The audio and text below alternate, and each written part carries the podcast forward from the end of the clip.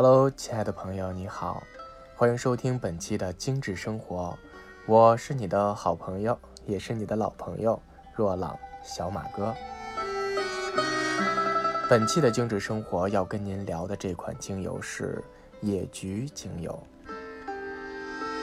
那我想提到野菊精油，很多朋友并不陌生。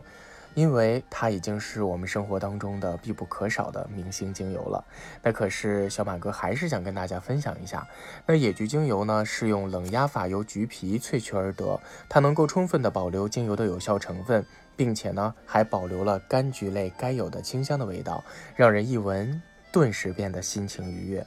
我想很多小孩子格外的会喜欢这款果实类的精油。并且呢，这也是妈妈送给小孩子最好的一份礼物。那野菊精油呢？它最早的其实最好的产地应该是在海地哈。那将果皮冷压就可以萃取到野菊精油了。它的颜色呢是金黄色，有浓烈的鲜橘的气味。那它其中呢这种烯类占有含量大概是在百分之九十五，并且呢已经超过了柠檬，所以很多朋友都会选择野菊精油来滴到水里面去喝。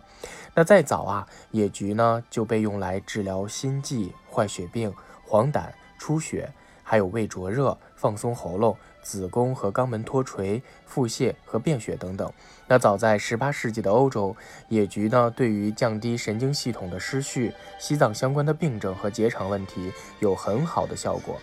那并且现在在临床当中和芳香治疗当中啊，会用它来治疗心绞痛、心脏痉挛、便秘、腹泻。和消化不良，甚至失眠和更年期心悸的问题，都会用野菊精油来进行缓解，并且呢，在使用过程当中，很多朋友发现野菊对调整焦虑情绪、食欲不振，还有支气管炎、感冒、腹痛等等等等一系列生活当中发生的小问题，都可以用野菊精油来解决，并且啊，在很多朋友都认为野菊精油的香气能够制造好运，它金黄色的液体象征着财富。很多人把它称为招财精油，它也广泛的被用来商业场所的熏香，可能会给你带来很多意想不到的财运。